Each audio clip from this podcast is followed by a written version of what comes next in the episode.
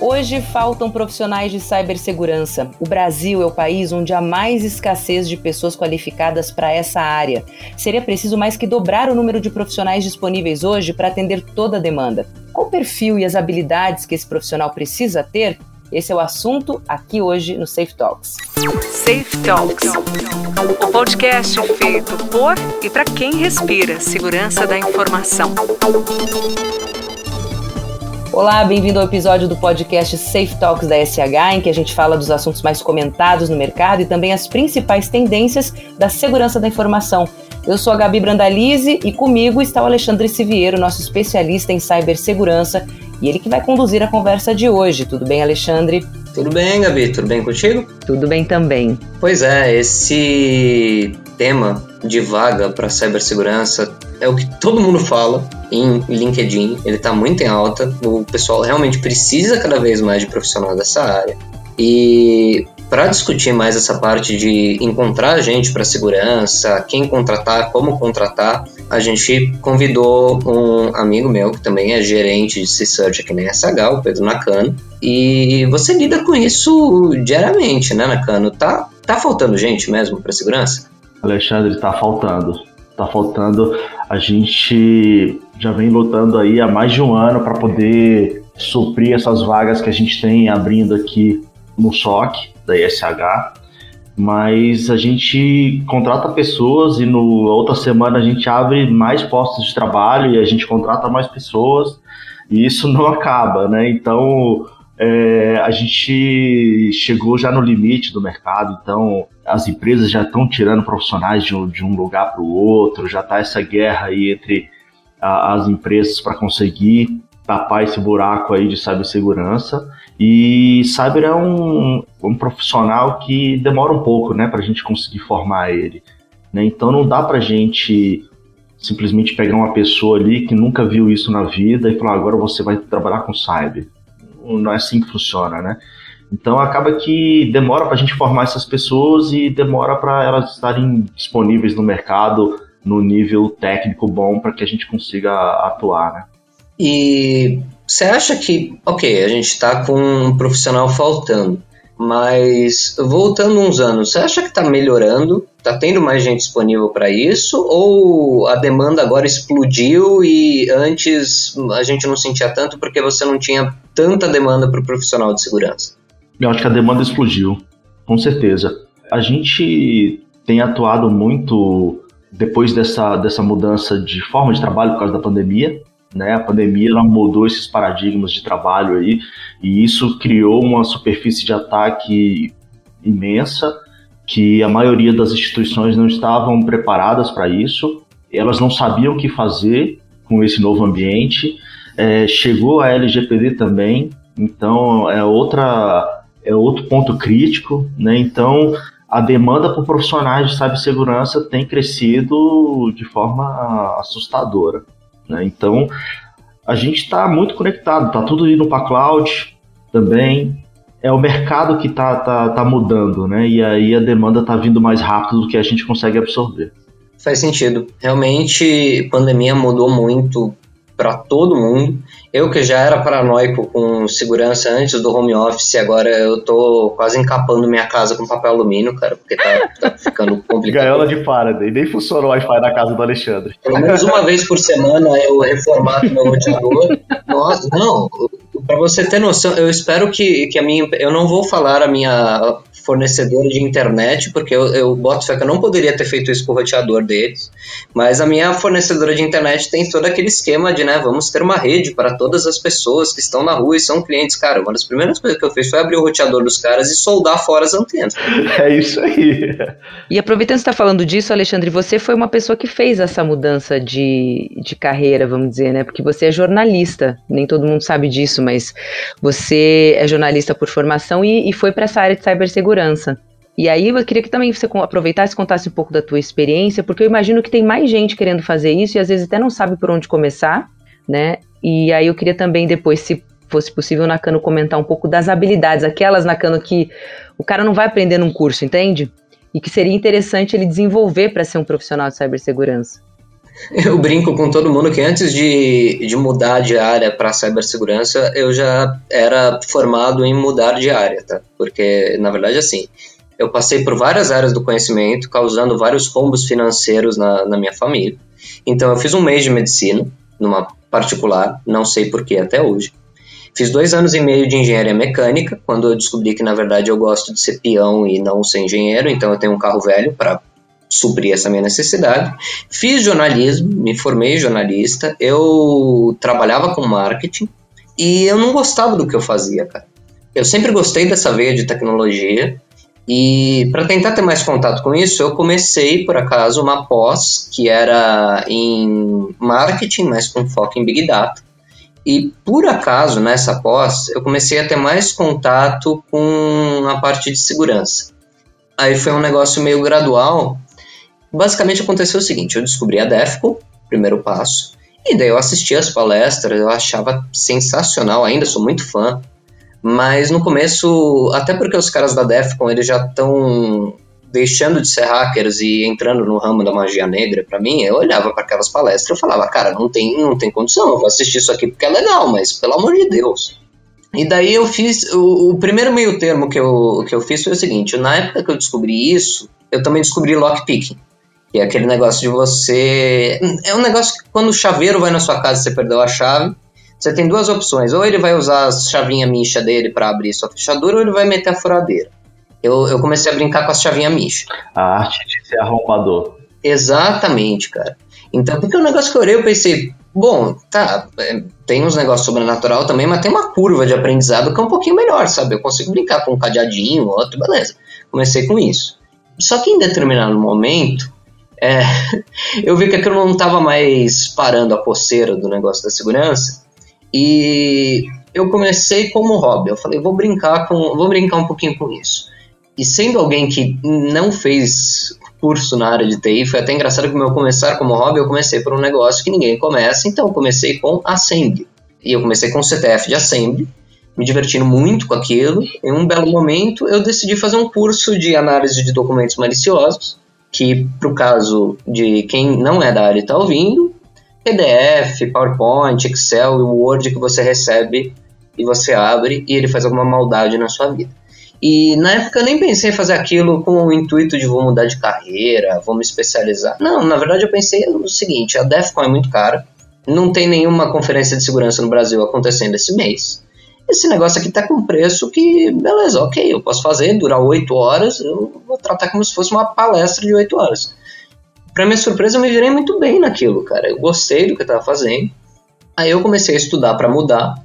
Meu plano inicial foi o quê? Vou mudar para a área de infra do próprio lugar que eu trabalho. Era uma startup, então tinha muita parte de tecnologia também. Eu comecei a estudar o, a parte de redes, com esse, com esse sentido, estudei conteúdo do CCNA, livro, curso, por aí vai. Só que eu acabei sendo mandado embora antes de eu conseguir mudar para redes. Porque, cara, eu realmente não gostava do que eu fazia, então eu gosto de pensar que era por consequência de eu não gostar e não por pura incompetência, mas eu não era muito bom também em marketing, né? Então, uma hora os caras me mandaram embora.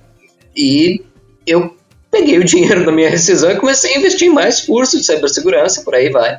E um belo momento, a Samantha, que nem tá na ISH mais, mas eu faço questão de mencionar o nome dela, porque eu ainda converso com ela, ela é uma baita profissional.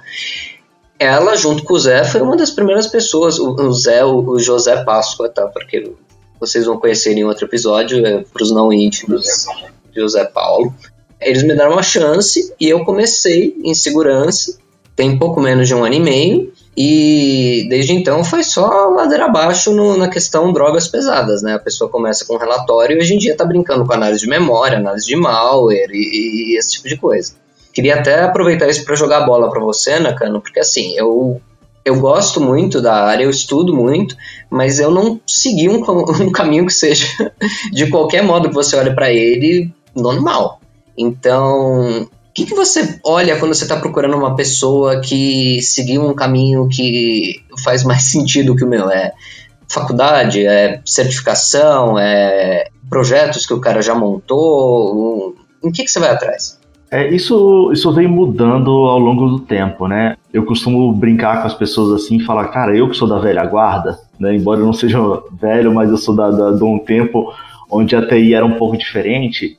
A cibersegurança era formada por pessoas que aprenderam a desenvolver sistemas, aprenderam a trabalhar na área de infraestrutura, aprenderam muito de sistemas operacionais e a partir desse conhecimento eles começaram a se desenvolver para a área de cibersegurança. Né? Esse era o caminho natural que as pessoas seguiam. Hoje isso mudou bastante. Né? Hoje as profissionais eles já nascem dentro da área de cibersegurança. E aí, eventualmente, a gente pega algumas deficiências desse tipo de, de background que o pessoal aí da velha guarda traz, né? Então, o pessoal mais novo, muito focado na área de cibersegurança, mas que às vezes não conhece muito bem essa parte de sistemas operacionais, rede, desenvolvimento de sistemas, banco de dados, que tudo isso tem a ver com esse universo de cibersegurança, né? Porque a gente protege isso aí. E hoje a gente tem buscado é, profissionais que tenham se certificado, tá? Existem certificados hoje que são conceituais, assim, que, que falam de, do, dos conceitos de cibersegurança, é um pouco diferente também do, do, do, mercado um pouco mais antigo aí, que era muito voltado para ferramentas de solução de segurança, então as pessoas se certificavam em firewall, num fabricante específico e coisas do tipo, e hoje não, hoje existem já frameworks de trabalho certificados que tratam desse, de, desses assuntos de forma mais conceitual e ampla, né? Então, acho que esse é o caminho que as pessoas precisam, os profissionais precisam seguir, é começar a se capacitar com as certificações, elas são certificações complexas, não é uma certificação que você faz em uma semana, né? Você precisa estudar, você precisa se desenvolver e isso é importante. É, no Brasil também a gente procura pessoas que tenham algum tipo de desenvolvimento na língua inglesa. Praticamente todas as soluções de segurança que a gente trabalha ou são americanas, ou são israelenses, ou inglesas. Então, eventualmente a gente precisa conversar com esses fabricantes e entender o que está acontecendo e qual é a melhor forma de usar aquilo. Então, a gente precisa que pessoas se desenvolvam né, no idioma para a gente conseguir ter um, um diálogo legal com eles.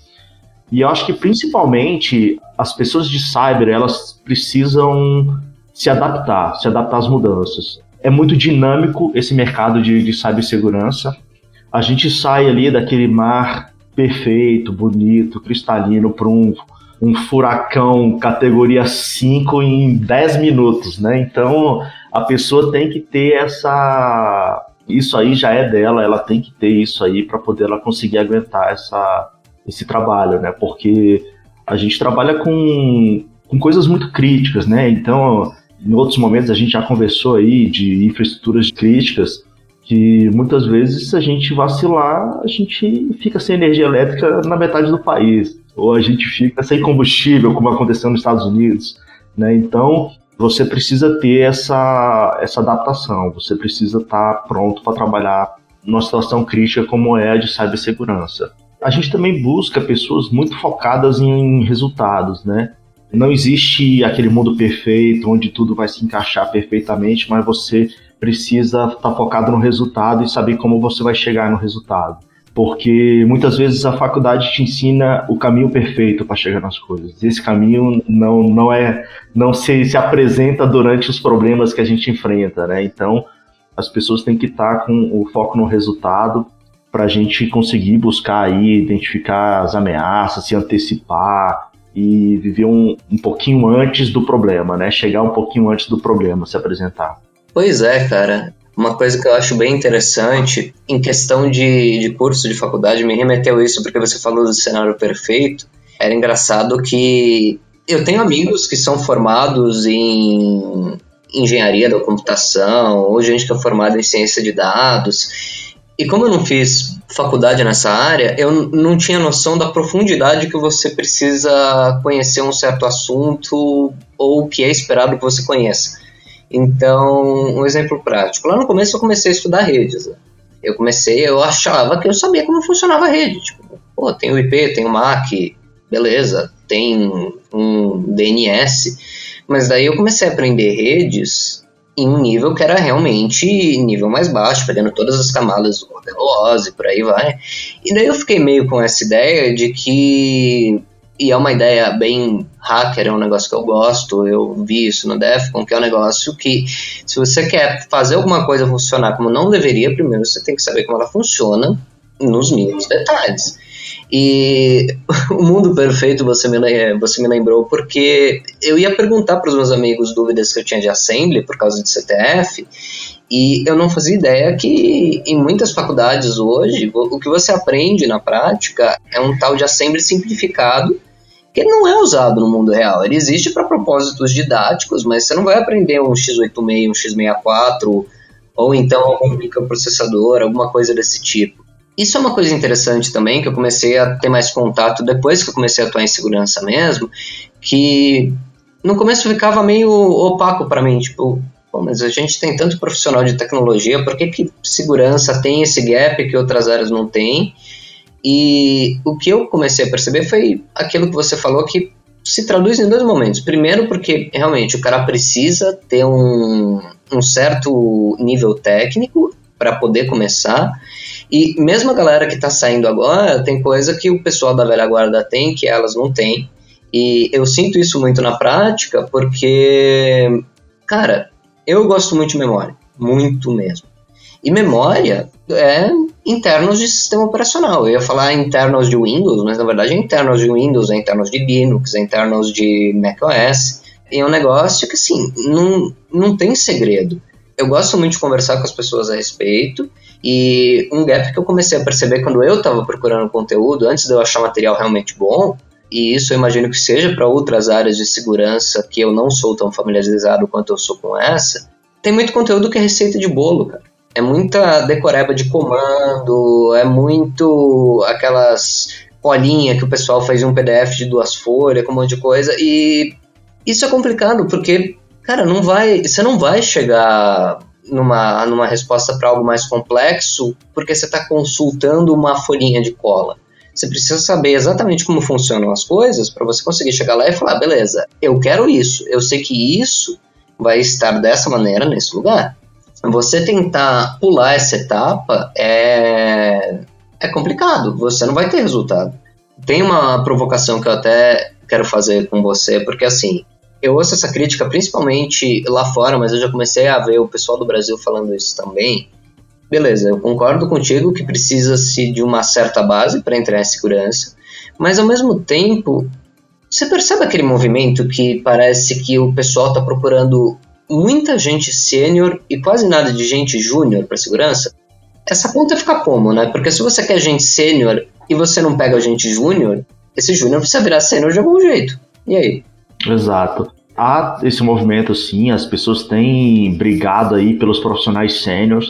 Nós temos alguns aqui no nosso time, mas nós temos também muitas pessoas que são júnior ou um pleno ali no, no início ali da, da carreira de pleno, que a gente tem trazido para dentro do time para a gente criar essa formação e essa base, e aí com o apoio desses sêniores conseguir instruir esse time e levar para o futuro aí a gente ter uma base de profissionais maior, né? De, de sêniors maior. Mas eu concordo com você. Eu acho que tem poucos sêniors no mercado e uma guerra muito grande por esses sêniors. E o pessoal começou a, a, a se interessar pela área de cibersegurança há poucos anos. Então, não deu tempo ainda daqueles que eram júniores há alguns anos atrás se tornarem sêniors ainda.